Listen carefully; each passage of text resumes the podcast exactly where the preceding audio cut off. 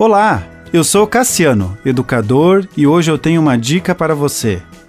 Comer por princípios, parte 1. Alimentar-se com propósito é muito diferente do que comer para matar a fome ou sanar o desejo de determinado tipo de alimento. Quem está com fome tem como objetivo primário matar a fome. Aqueles que têm o privilégio de fazer várias refeições ao dia devem fazê-las com sabedoria e gratidão. Alimentar-se sabiamente é um dos fatores que contribuem para uma qualidade de vida mais ajustada. Na alimentação, percebemos alguns princípios. Um deles é o autogoverno, onde o indivíduo deve alimentar-se de forma moderada.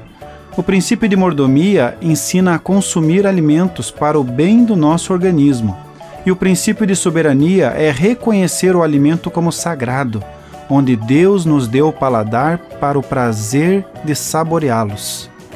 Os alimentos foram criados por Deus de forma variada, para o nosso bem e para nos manter fortes e saudáveis.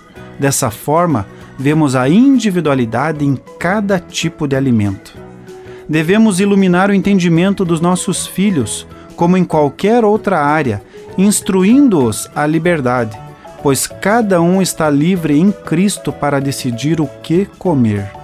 Quando criou o mundo, Deus deu ao homem todos os vegetais, cereais e frutos como alimento.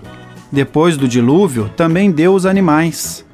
O refrigerante, por exemplo, é um tipo de bebida que as crianças amam, porém produzem um resultado desfavorável para o organismo. O princípio de semeadura e colheita nos ensina que as escolhas sobre como nos alimentamos terão consequências.